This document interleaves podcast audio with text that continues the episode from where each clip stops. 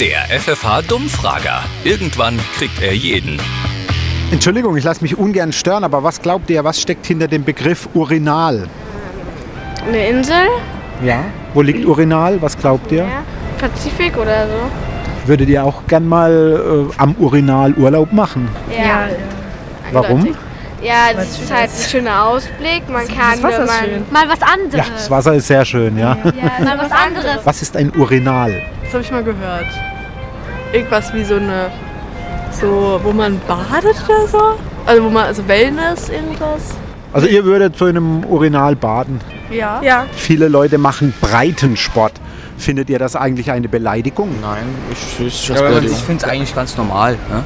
Also solange man nicht fett oder dick sagt, finde ich es eigentlich ganz akzeptabel. Aber dürfen auch schlanke Menschen zum Breitensport oder ist das nicht gut für die? Ja, das ist schon unfair, weil der Dicke ist ja nicht so schnell wie der Dünne.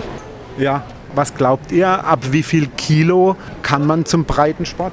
70, 80, 90 Kilo.